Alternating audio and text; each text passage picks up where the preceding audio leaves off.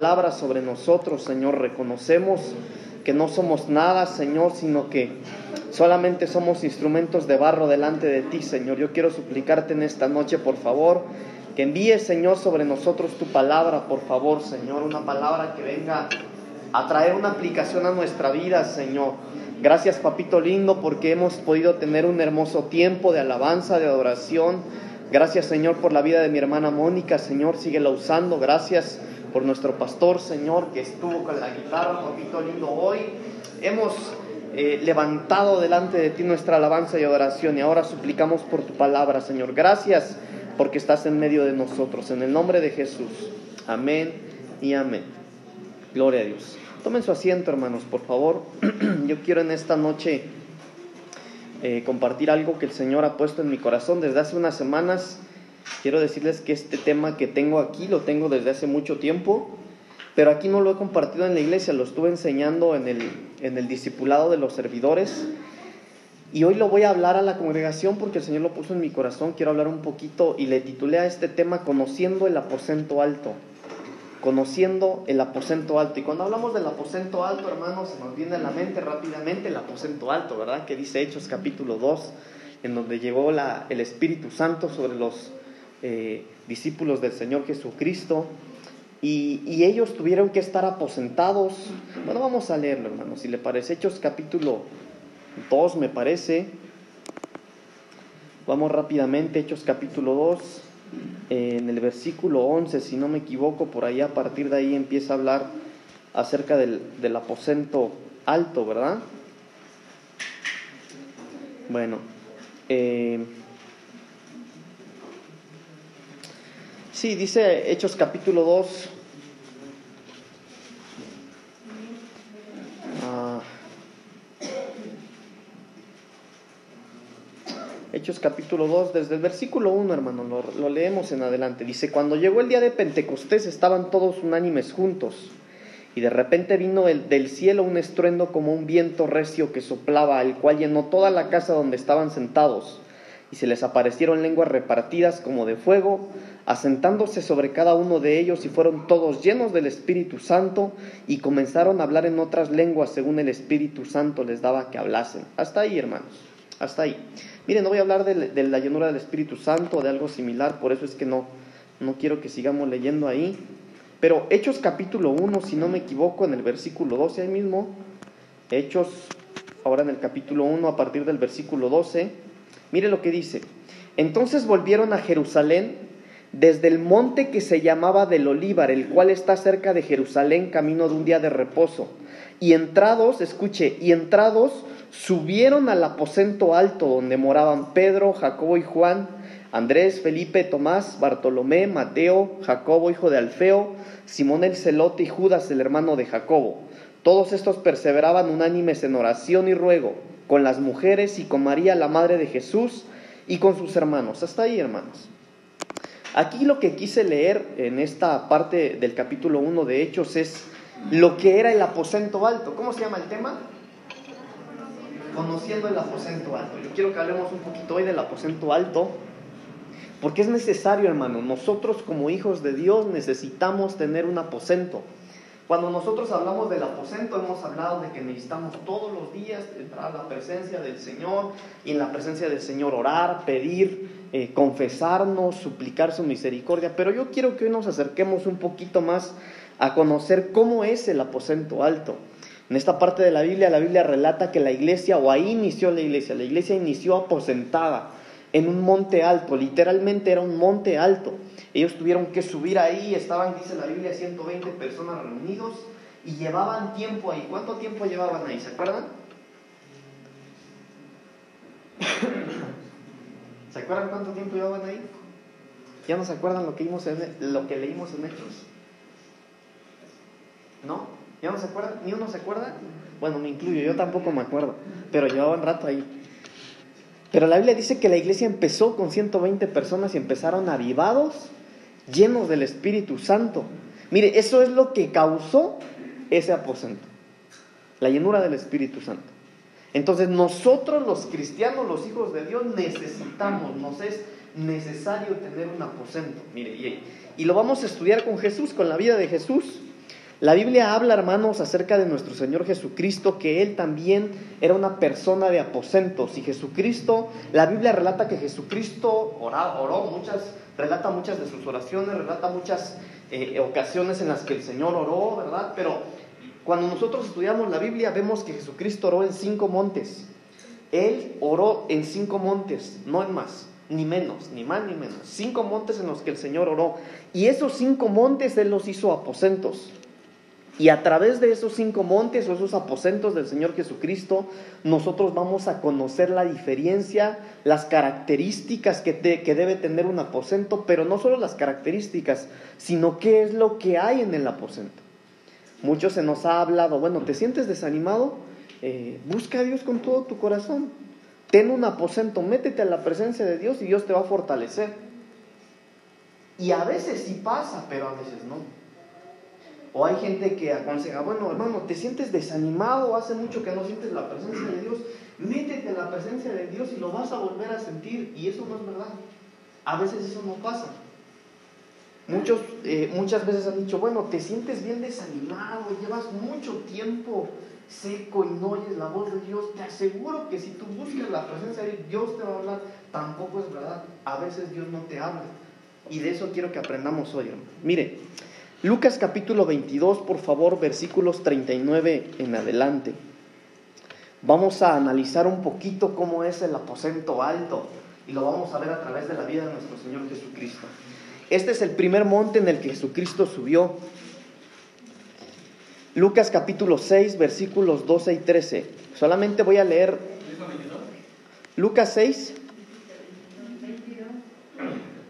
¿Dije 22? Ah, bueno, perdónenme hermanos. Lucas capítulo 6. Sí, perdón, perdón, perdón. Es que le estoy dando otra cita. Primero vamos a ver Lucas capítulo 6. Si me vuelvo a equivocar, me aplauden, hermano.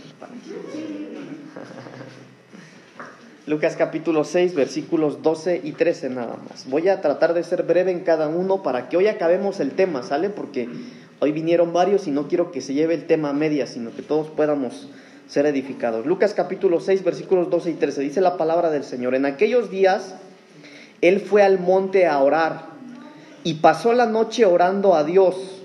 Y cuando era de día, llamó a sus discípulos y escogió a doce de ellos, a los cuales también llamó apóstoles. A este primer monte, hermano, que habla Lucas capítulo 6, versículos 12 y 13, se le llama el monte de la elección. Y este es el primero de los cinco montes en los que el Señor eh, oró, pero se le llama el monte de la elección porque en este aposento o en este lugar en donde el Señor literalmente subió a orar y a conectarse con el Padre, Él subió para tomar decisiones o antes de tomar decisiones.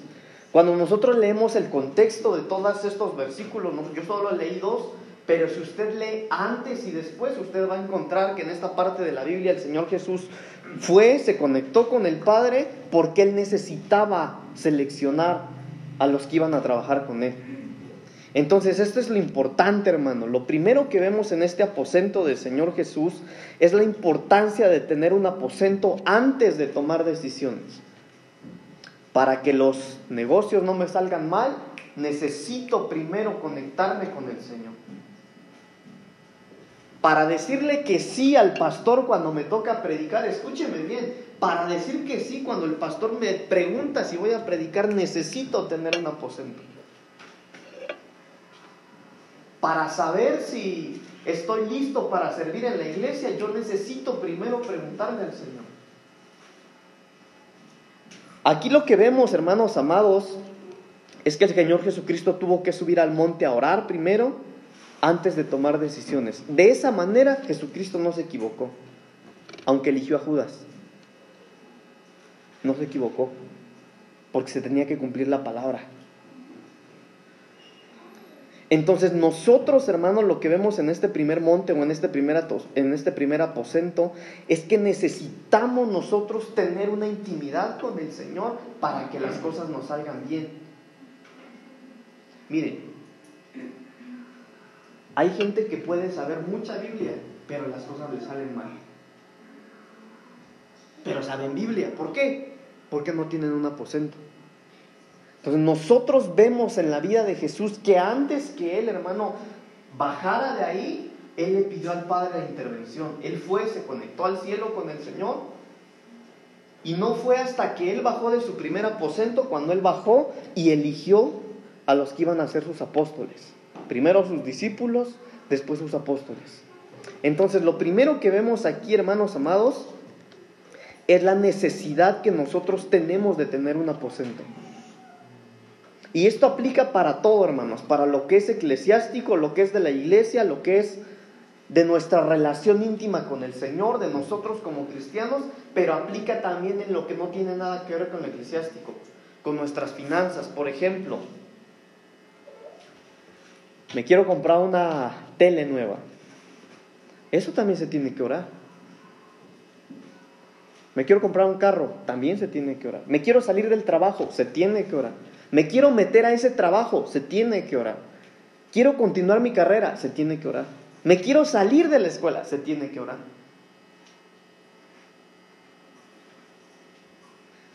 Le quiero decir que sí al que me pidió que sea su novia, se tiene que orar. Quiero cortar con el que ya ando, se tiene que orar. Y esas son cosas no eclesiásticas, pero es la necesidad que tenemos nosotros de tener un aposento, conectarnos con el Padre y que Él nos dé la sabiduría y la inteligencia para tomar decisiones. Y que nuestras decisiones, hermano, después no, no oremos por las consecuencias de nuestras decisiones. Porque Dios va a estar ahí. Pero sigamos, mire. Segundo monte o segundo aposento. Lucas capítulo 22, más adelante, Lucas capítulo 22, versículo, ahora sí es el 22, versículos 39 en adelante. Lucas 22, 39 en adelante. En el primero vimos la necesidad o vimos que el Señor Jesús iba, se aposentaba a solas, Él subía a orar a solas para pedir la dirección del Señor y saber elegir. En esta parte de la Biblia nosotros encontramos el monte de la unción. Si ustedes van tomando apuntes, este es el monte de la unción. Hermanos, yo voy muy rápido, pero usted puede estudiarlo en casita. En esta parte de la Biblia dice el versículo 39, y saliendo se fue. Escuche, como solía, o sea que no, era no, no fue una vez única, sino que el Señor Jesucristo acostumbraba a hacer esto. Y saliendo se fue como solía al monte de los olivos. Y sus discípulos también le siguieron. Cuando llegó a aquel lugar les dijo, orad que no entréis en tentación. Y él se apartó de ellos a distancia como de un tiro de piedra y puesto de rodillas, oró, diciendo, Padre, si quieres pasa de mí esta copa, pero no se haga mi voluntad sino la tuya. Y se le, perdón, y se le apareció un ángel del cielo para fortalecerle. Y estando en agonía oraba más intensamente y era su sudor como grandes gotas de sangre que caían hasta la tierra. Hasta ahí, hermanos. En esta parte de la Biblia, la Biblia habla cuando Jesús dice, como solía hacerlo. Entonces Jesucristo tenía el tener un aposento como hábito. Jesús no se subía a orar a los montes o, creaba un aposento cuando necesitaba algo solamente. Él tenía el hábito de tener un aposento. Todos cuando tenemos problemas creamos un aposento, hermano. Y esto se da mucho. A ver, déjenme echar un ojo. A ver si les digo esto. Sí se las voy a decir. Miren. Es muy común que la gente, que haya gente en la iglesia que no ora, que no tenga una intimidad con el Señor, que no aparece en las oraciones los sábados, que ni siquiera le pide una oración al pastor, que no se ministra, pero cuando tiene un problema fuerte, miren, hasta ayunan. ¿Saben por qué? Porque ellos pretenden crear un aposento por necesidad, por emergencia.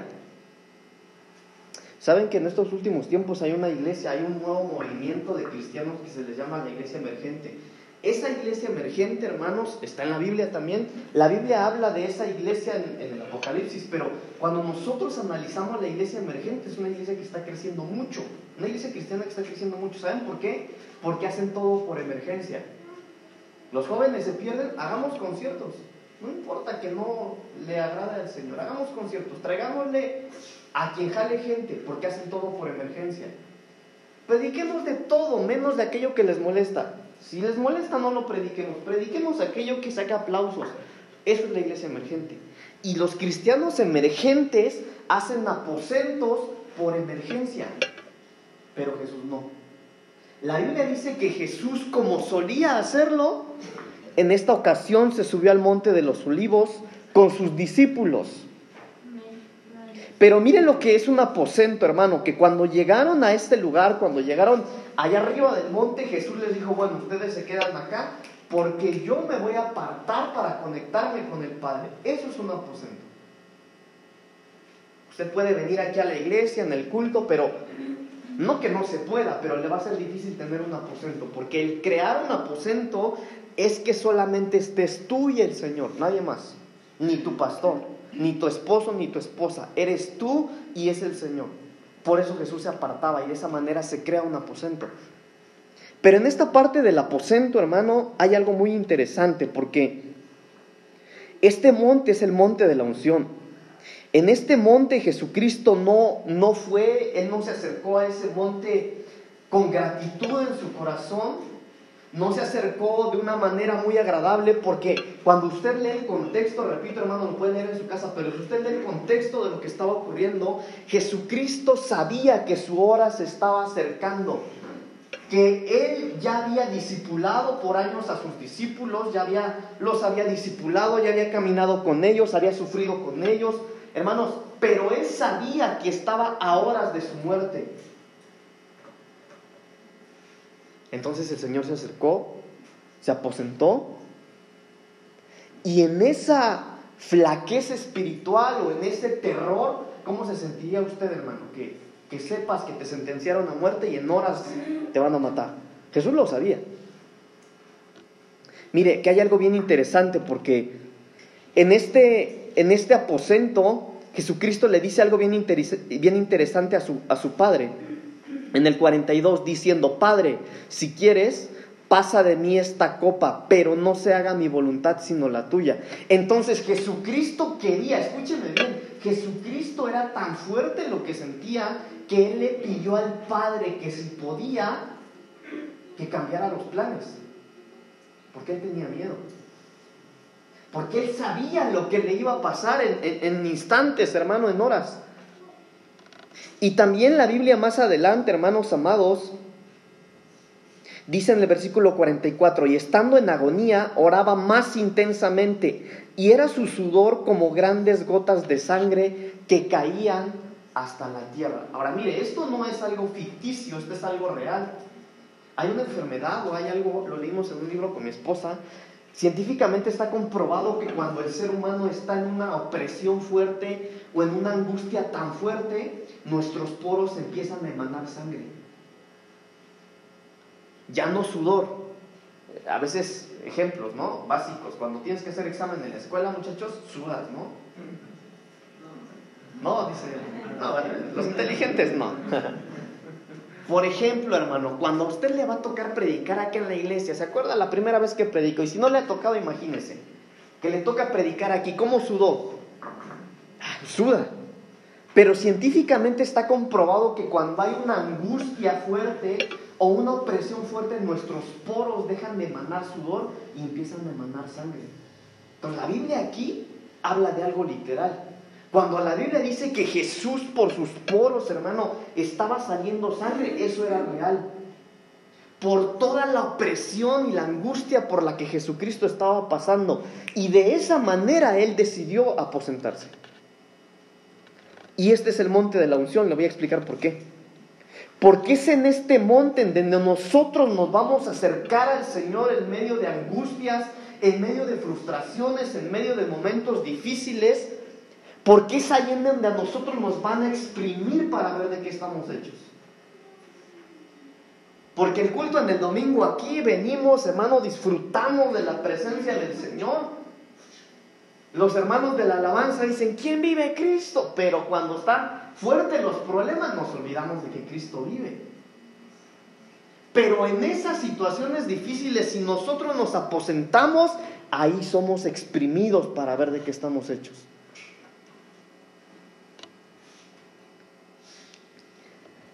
Aquí se entrega la voluntad.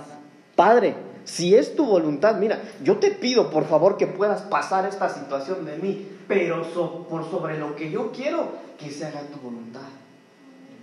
Ahora mire, algunos tal vez ya pasaron este aposento. Le voy a poner un ejemplo. Supongamos, hermanos, el COVID. el COVID. Nadie vaya a decir amén, a menos que se quiera ir con el Señor pronto.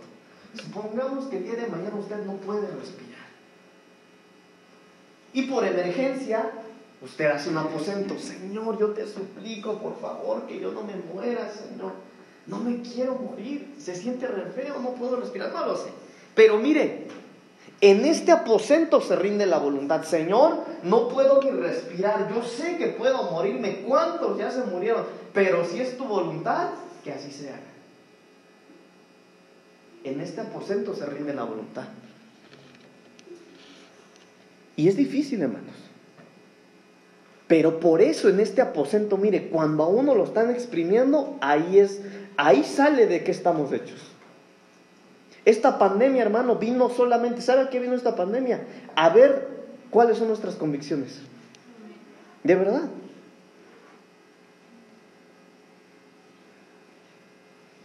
Pero voy a avanzar. Bueno, no avanzo, me quedo ahí tantito, porque hay cosas que tengo que decirle. Mire, en este aposento se entrega la voluntad. Y para entregar la voluntad en este tipo de aposentos es difícil. Le voy a decir por qué. Porque en este aposento hay agonía hay una lucha interna, hay un conflicto, un conflicto interno. Yo me acuerdo, hermanos, les voy a contar algo. Mi papá lo ha contado. Cuando mis papás empezaron el pastorado, yo estaba chico de edad. Y yo me acuerdo que, eh, sí, ya se hablaba de divorcio. Y nosotros los hijos lo sabíamos, hermano. Nosotros lo sabíamos. Entonces yo era un niño y yo chiquito sabía Digo, a lo mejor no lo alcanzaba a entender a esa dimensión, pero yo sabía que mis papás se iban a separar y yo me tendría que ir con mi papá o con mi mamá, ¿verdad? Yo decía, me voy con mi mamá. Pero hermano, yo siendo niño, uff, no se imagina lo que yo sentía. Terrible, hermano, terrible. Y yo me acuerdo que yo como podía apretaba mis manitas, hermano, pidiéndole a Dios, llorando, porque llegaba un pastor, se llama Benjamín llegaba un pastor a visitar a mis papás allá en la casa. Yo no sé si él sabía lo que pasaba o no. Pero cuando ese pastor llegaba lloraba por mis papás, yo apretaba mis manitas y lloraba con todo mi corazón. Porque había dolor, había angustia. Y yo era un niño. ¿Qué pasaría si ahora, hermano, usted estuviera en esa posición? Sus padres toman la decisión de separarse. Ahorita, la edad que usted tiene. Y que uno ore, Señor, yo yo no quiero que esto pase en el matrimonio de mis padres, pero por sobre lo que yo quiero, Señor, si es tu voluntad, eh, eso no es fácil entonces. Pero es en este aposento en donde nos van a exprimir para ver de qué estamos hechos. En los momentos difíciles, hermano, mire, es en donde se van a ver nuestras convicciones. Para eso son los aposentos.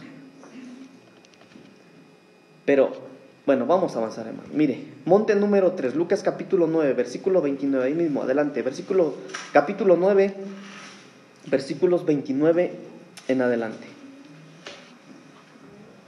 Lucas capítulo 9, versículo 29 en adelante. Y entre tanto que oraba, la apariencia de su rostro se hizo otra, y su vestido blanco y resplandeciente. Y he aquí dos varones que hablaban con él, los cuales eran Moisés y Elías. Lucas capítulo 9, versículos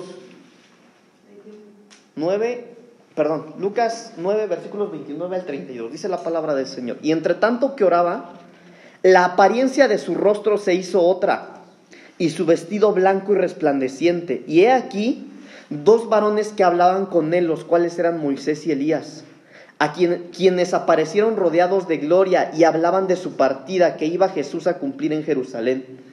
Y Pedro y los que estaban con él estaban rendidos de sueño, mas permaneciendo despiertos vieron la gloria de Jesús y a los varones que estaban con Él. Este aposento es el aposento de la transformación. Ahora, este es el aposento, hermanos amados, uno de los aposentos que todos anhelamos estar, en donde vamos a hallar paz, en donde vamos a hallar revelación. Este es el aposento en donde si nosotros oramos con todo nuestro corazón, miren, nosotros por ejemplo hacemos aposentos continuamente, lo hacíamos el año pasado antes de la pandemia, cada dos meses, el ayuno, ¿se acuerdan? Nuestro ayuno, eso es un aposento. Las veladas, nosotros nos vamos a aposentar acá el 12 de diciembre con los jóvenes toda la noche. Pero mire, este aposento de la transformación, porque ¿qué fue? ¿De qué manera, hermano? Por eso le digo, mire, tener un aposento, hermano, no crea usted que es, ah, bueno, son las 8.45, oro 15 minutitos, hago un aposento. No, un aposento no es de 15 minutos. Un aposento es realmente entrar, quebrantar nuestro corazón. Mire, ¿de qué manera cree usted que oraba Jesús para que su rostro le cambiara y sus vestiduras se le emblanquecieran? No era una oración cualquiera. No era una oración cualquiera. Y entre tanto que oraba, la apariencia de su rostro se hizo otra. Hermano, le cambiaron hasta la cara. Y su vestido blanco y resplandeciente. Entonces, hermanos amados, el tener un aposento, el hecho de que nosotros como hijos de Dios nos aposentemos y tengamos una intimidad con el Señor, Ahora mire hermano, cuando, cuando yo hablo de un aposento no hablo de que todos los días usted acostumbre levantarse y orar, Señor bendice mi día, eso no es un aposento. No hablo tampoco de que usted todos los días ore por su comida, eso tampoco es un aposento, aunque no es malo. Tampoco hablo de que usted ore todas las noches para dormirse, pero eso no es un aposento. Un aposento, hermano, es tener un tiempo de calidad con el Señor en donde yo le preparé, hermano, no sé, un rincón de mi cuarto, de mi casa, mire, puede ser en una azotea, puede ser, puede ser en cualquier lugar, pero tiene que ser un tiempo de calidad. Tiene que ser algo para lo que yo me preparé. Y si usted quiere, hermano, para lo que yo me vestí, tiene que haber algo antes que tiene que ser una cita específica con el Señor. Eso es un aposento. Y cuando nosotros tenemos un aposento, hermano, dedicado al Señor, nuestra oración en ese aposento nos va a transformar y nos va a limpiar nuestras vestiduras. El primer aposento que nosotros tuvimos en nuestra vida como cristianos fue aquel momento en el que alguien nos preguntó, ¿aceptas a Cristo en tu corazón? Y tú dijiste sí, porque eso fue una cita con el Señor. Y ahí te limpiaron las vestiduras. Ahí nos cambiaron el rumbo. Ahí nos cambiaron la identidad. Eso es un aposento, ese fue el primer aposento. Pero ahora depende de nosotros tener aposentos. También en un aposento la oración, una oración de, en un aposento tiene que transformar o traer una atmósfera y revelación. Mire, yo le voy a dar un ejemplo. Mi papá contó, ha contado varias veces su testimonio, un testimonio de cuando él empezaba a buscar al Señor y le tocó predicar y lo mandaron a Nepopualco, ¿se acuerda? Mi papá lo cuenta. ¿Había más predicadores? Sí. ¿Había gente con más preparación? También. ¿Había gente que sabía predicar? Claro que sí. Mi papá no sabía. Pero hizo un aposento. Y le revelaron lo que tenía que predicar. ¿Se acuerdan que lo ha platicado mi papá? Entonces, en un aposento, hermano, hay revelación. Gloria a Dios. Hay revelación. Entonces, este aposento de la transformación, hermano, nos transforma. No podemos, cuando nosotros estamos aposentados en este tipo de aposento, somos diferentes. Mire, hasta nuestra cara se ve diferente. Hasta nuestra cara se ve diferente. A Jesús le transformaron el rostro. Sus vestiduras fueron blancas. Entonces, en este aposento, hermano, hay revelación, nos limpian las vestiduras pero mire lo interesante, en este aposento se nos darán cosas que no habíamos tenido o que no, habían, no nos habían sido reveladas antes. Mire que ahorita, hermanos, les voy a contar algo. No, no se los cuento. No se los cuento. Pero ahorita es bien fácil piratearse un tema de internet para predicarlo aquí en la iglesia. Y podríamos predicar, hermano, cosas que a alguien más se le reveló y yo tratar de imitar una revelación que no es mía. Y eso es fácil. Perdóneme, hermano, yo lo hice por mucho tiempo, hace años. Y no me siento bien, lo digo con vergüenza. Eso lo digo porque quiero que usted sepa que yo también soy hombre como usted y cometo errores. Pero, hermano, es en un aposento en donde a nosotros nos van a revelar lo que no conocemos. Yo creo que todos queremos conocer más al Señor, ¿verdad? ¿Cuántos quieren conocer más al Señor? ¿Sí? Hagamos un aposento. Tengamos un aposento. Está bien que vengamos a la iglesia, está bien que cantemos, que adoremos, excelente que escuchemos música, pero si nosotros nos aposentamos y tenemos intimidad con el Señor, ahí nos van a revelar cosas nuevas. Ahí Él se nos va a revelar de una manera diferente. Nada puede sustituir la oración. ¿Por qué digo esto? Porque mucha gente hace cosas que podrían aparentar ser aposentos. ¿Sabe que hoy en día, hermano, le mencionaba ya hace un ratito de la iglesia emergente, actividades que aparentemente podrían ser actividades para el Señor, pero en las que Dios no está. Mire, le voy a contar una de ellas. Hay un evento que se hace cada año en donde llegan predicadores y donde llegan músicos, artistas cristianos muy grandes aquí en México que se llama Teotifest lo hacen en Teotihuacán. Este evento llamado Teotifest van los salmistas y no son, pero bueno, los artistas cristianos más famosos y hacen un concierto ahí. Música, conferencia, porque no predican conferencias. Música, conferencia, música, conferencia. Lo hacen en Teotihuacán. Se llama Teotifest. Pero bíblicamente eso está mal. Porque la Biblia dice, hermano, que en alguna ocasión llevaron el arca del pacto y la metieron al templo de uno. Miren, metieron el arca del pacto al templo de alguien que ya tenía Dios. Ese templo fue creado para un Dios llamado eh, Dagón. ¿Y sabe qué fue lo que pasó? La Biblia dice que cuando llevaron el arca Dagón, se lo voy a explicar, Dagón era una, eh, era una estatua como de un sireno, como de una sirena, pero en masculino. Así era Dagón. Y la Biblia dice que cuando llevaron el arca del pacto, hermano, la primera noche, cuando fueron a ver, el arca del pacto estaba ahí y la estatua estaba tirada. Entonces la gente corrió, ¿qué pasó con Dagón? ¿Qué fue lo que pasó? Bueno, la levantaron ahí. Después, ya no solo el arca, hermano, la presencia del arca no solo tiró la estatua, sino que le voló los brazos. Y la volvieron a levantar y después le mochó la cabeza. ¿Por qué? Porque estaban llevando la presencia de Dios a un lugar o a un templo que fue creado para otros dioses. Pero los del Teotifest, yo creo que no han leído esa parte de la Biblia. ¿Sabe por qué? Porque es iglesia emergente. Porque ellos quieren que les funcionen sus objetivos, pero se olvidan de lo que dice la palabra del Señor. Por eso nosotros tenemos que tener, hermanos, aposento para no hacer cualquier cosa que se nos ocurra cumpliendo nuestros objetivos, sino que en el aposento se nos revele lo que el Señor quiera que hagamos. Por eso necesitamos un aposento. Entonces, usted quiere, hermano, conducir bien a sus hijos, tiene que tener aposento. Usted quiere tener un matrimonio, aposento. Usted quiere tener buenas finanzas, aposento. Usted quiere vivir bien, aposento. Necesitamos tener un aposento.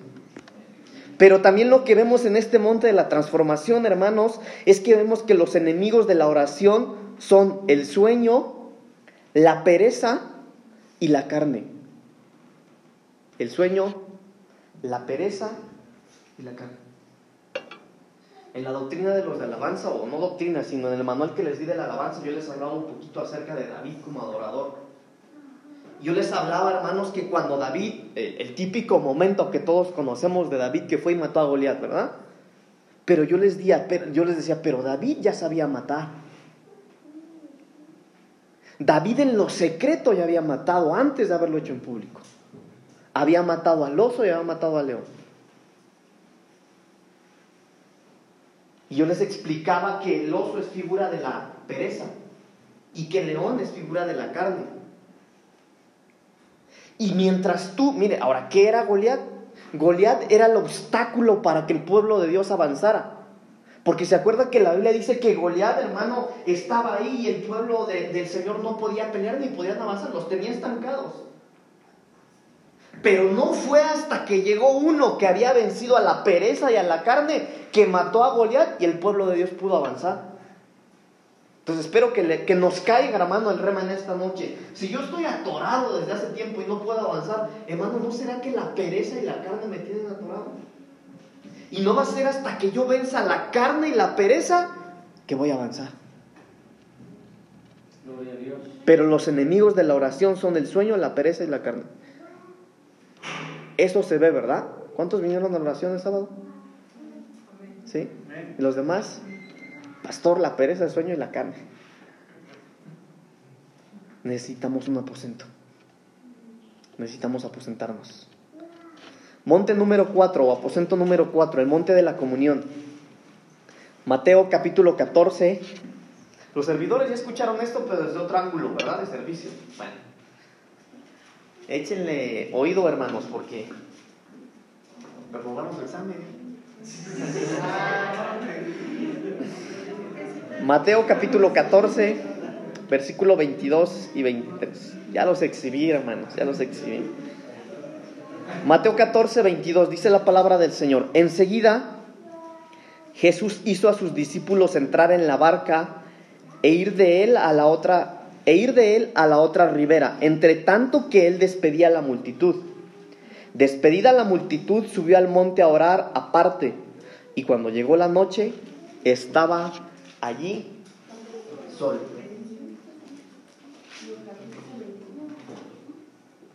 Este es el monte de la comunión.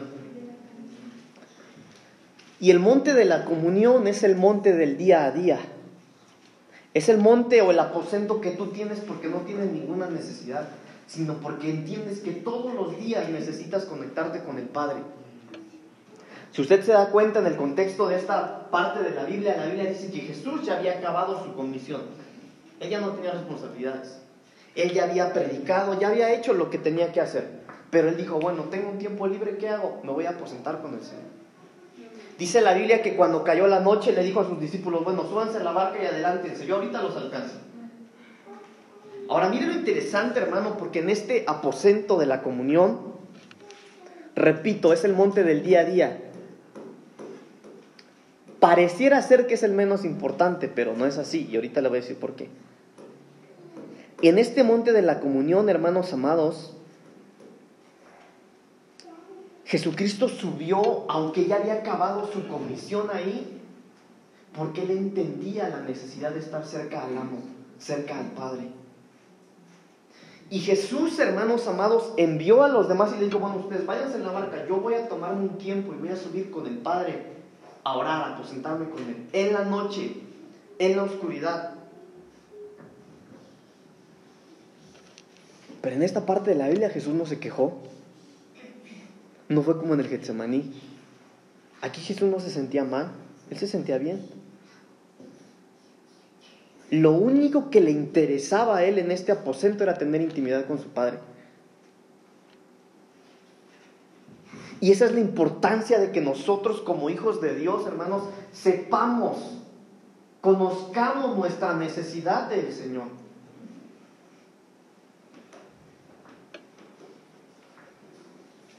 Hermano, nosotros, nosotros podemos seguir como estamos ahorita o... ¿Cómo se ve usted en cinco años, hermano? Hermana, jóvenes, hermanos, adultos. ¿Cómo se ven en cinco años? En la silla, sirviendo. Si ya está sirviendo, sirviendo en lo mismo. ¿Cómo se ve usted? Pero el tener un aposento día a día nosotros nos va a traer cosas superiores. El Señor a nosotros nos va a sacar de lo básico, de lo, eh, de lo natural, de lo normal, para llevarnos a puestos de honor. Y cuando hablo de puestos de honor, hermano, no es para que la gente nos aplauda, sino que el Señor necesita gente que se esté guardando, gente que se esté sacrificando, gente que tenga un aposento y que no haga las cosas a su manera, sino que le diga, Señor, ¿qué es lo que tú quieres que yo haga? ¿Cuál es tu voluntad? Mire, en este aposento, hermanos amados, que es el aposento del día a día, la Biblia dice en el contexto, si usted sigue leyendo versículos adelante, que Jesús alcanzó a sus discípulos, pero los alcanzó en medio del mar y los alcanzó caminando sobre las aguas.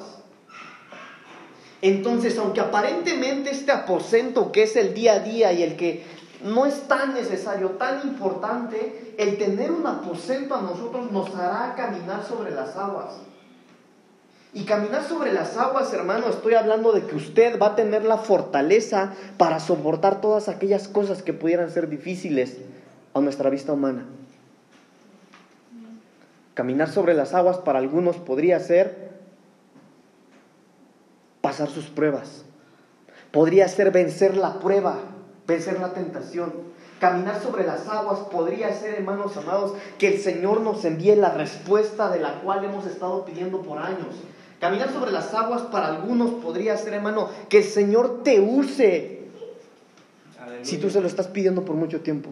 Caminar sobre las aguas podría ser que Dios ponga en ti algo que es necesario en la iglesia porque no encuentra a nadie más que tenga un aposento. Caminar sobre las aguas podría ser que el Señor te saque de una vida cotidiana o rutinaria que vienes viviendo para meterte a lo sobrenatural del Señor. Gloria a Dios. Eso es caminar sobre las aguas. ¿A causa de qué? De que día a día nosotros tengamos un aposento con el Señor. No tengo problemas, no tengo angustias, no tengo necesidades, pero entiendo que todos los días tengo que tener una comunión con el Padre. Caminar sobre las aguas. El último monte en el que Jesús oró, que es el número 5, está en Lucas capítulo 23, versículo 34 y en Mateo 27, Mire, leamos primero Lucas 23, 34. Y en este monte me voy a tardar, no sé si más, pero quiero hacer mucho énfasis en este porque este monte es el que todos desprecian. Lucas capítulo 23, versículo 34. Lo leo y de ahí nos vamos a Mateo. Lucas 23, 34 dice, y Jesús decía, Padre, perdónalos porque no saben lo que hacen. Y repartieron entre sí sus vestidos, echando suertes. Este mismo monte está en Mateo capítulo 27, versículos 32 al 37. Y este mismo monte en Mateo dice, cuando salían, hallaron a un hombre de Sirene que se llamaba Simón. A este obligaron a que llevase la cruz. Y cuando llegaron a un lugar llamado Gólgota, que significa lugar de la calavera, le dieron a beber vinagre mezclado con hiel. Pero después de haberlo probado no quiso beberlo. Cuando lo hubieron crucificado, repartieron entre sí sus vestidos, echando suertes, para que se cumpliese lo dicho por el profeta. Partieron entre sí mis vestidos y sobre mi ropa echaron suertes, y sentados le guardaban allí. Y pusieron sobre su cabeza su causa escrita, este es el rey, este es Jesús, el rey de los judíos. Ahora, este es el monte de la ejecución, este es el monte donde lo mataron, donde lo crucificaron. Las dos citas que les di para los que anotan es Lucas 23, 34 y Mateo 27, 32 al 37. Este es el monte de la ejecución. Y este es el monte en el que no todos quieren estar. Este es el monte al que todos le oímos. Porque en este monte, hermanos amados, es en donde subimos a morir. Jesús subió muchas veces a los montes, pero en esa ocasión Jesús subió de una manera diferente. Jesús sabía que subía para no bajar. Jesús sabía que subía, hermano, a ser crucificado, a morir. Imagínese usted de qué manera subía. Si se sentía mal cuando oró al Padre, imagínese usted cómo subió al monte, al Golgotha. ¿De qué manera subiría Jesús? Sabiendo que iba a morir. Pero es en este monte en donde muriendo vamos a vencer. Es en este monte, hermano, en donde a veces va a ser necesario, escúcheme bien, porque le decía yo, a veces hay gente que tiene aposentos por emergencia, pero este monte, hermano, a veces nosotros lo subimos no porque querramos o porque lo necesitemos, sino porque Dios a nosotros a veces nos tendrá que llevar a este monte de la muerte, a este monte de la ejecución. El Señor a través de pruebas, de angustia, de necesidad, de dificultades, hermano, de cosas tan difíciles, el Señor nos va a hacer. Él va a preparar un aposento para nosotros de este tipo, en donde subamos para morir. Porque muriendo vamos a vencer.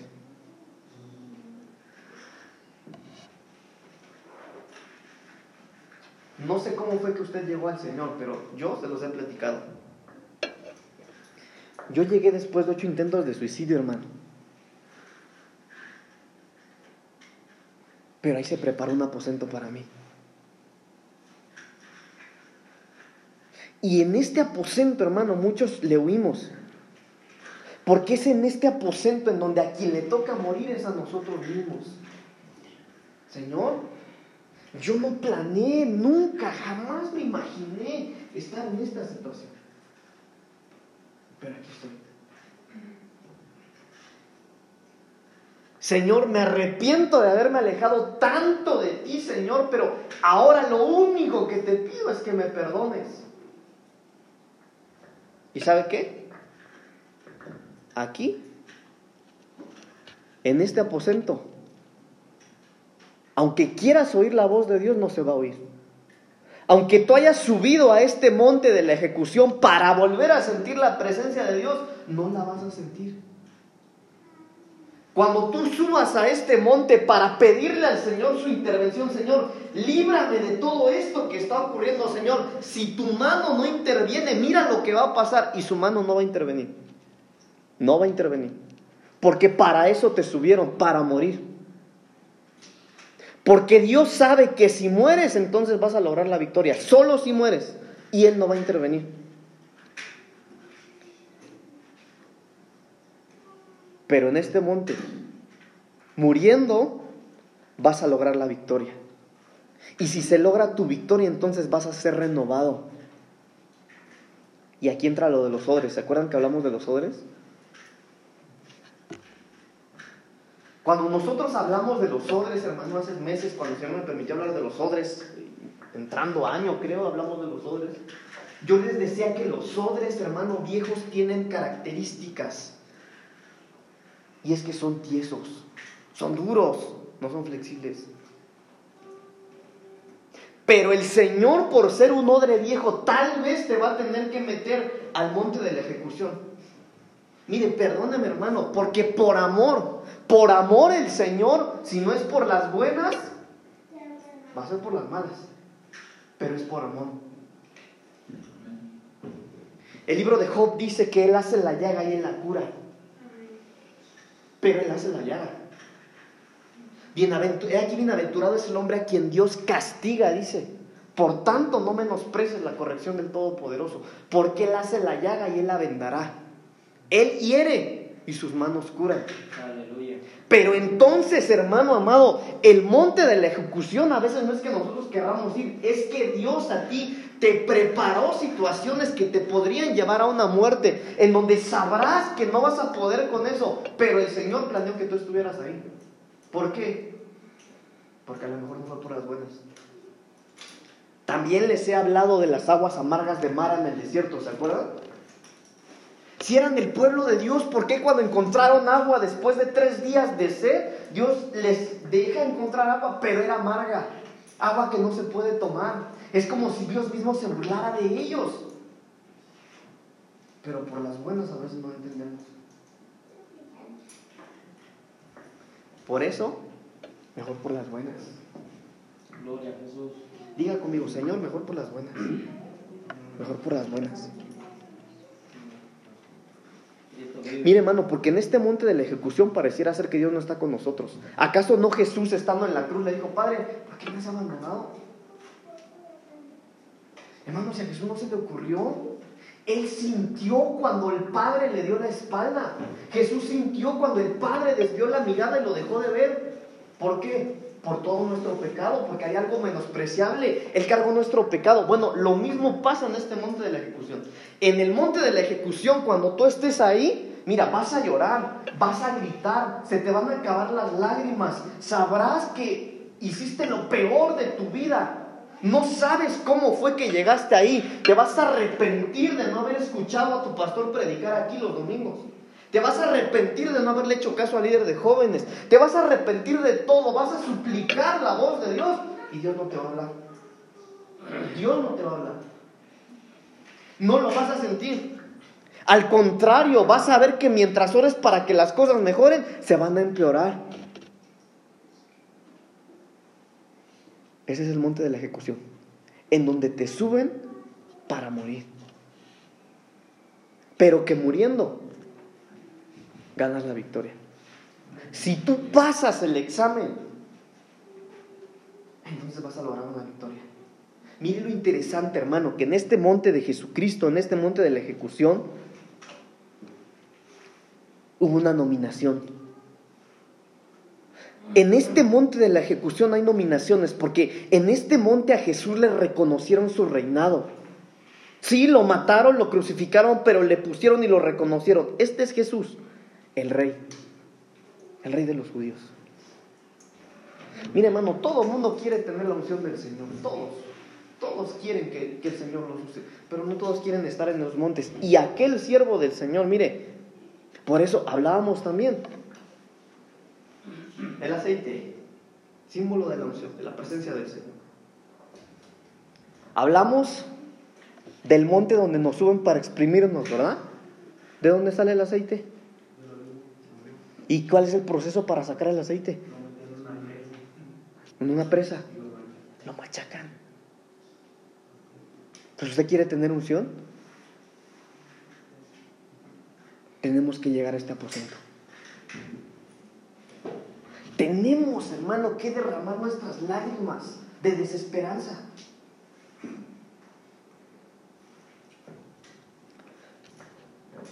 ¿Cómo se llama el tema?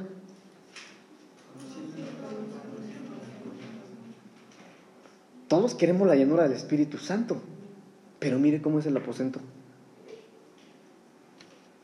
Entonces nosotros necesitamos, amados hermanos, entender que necesitamos tener un aposento.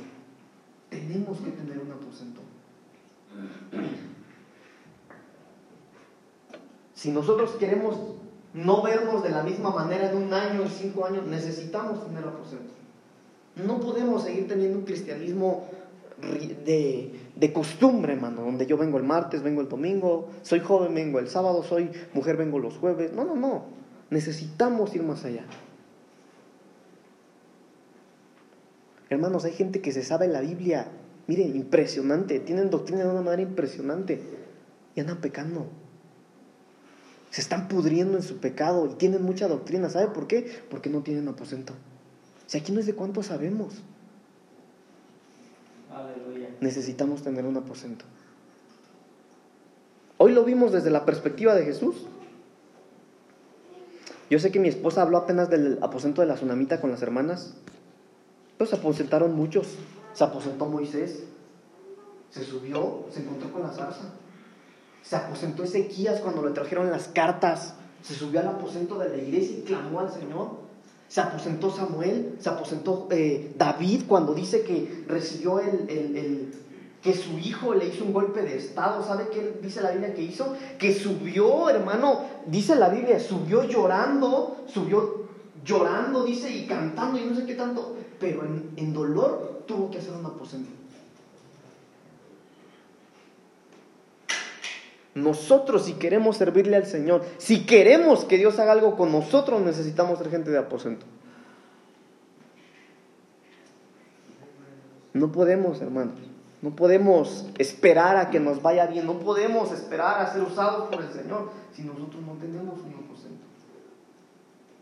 Entonces necesitamos buscar la presencia del Señor en un aposento. Amén. Póngase de pie, vamos a orar. Llévese a su casita sus apuntes, estudielos, analícelos.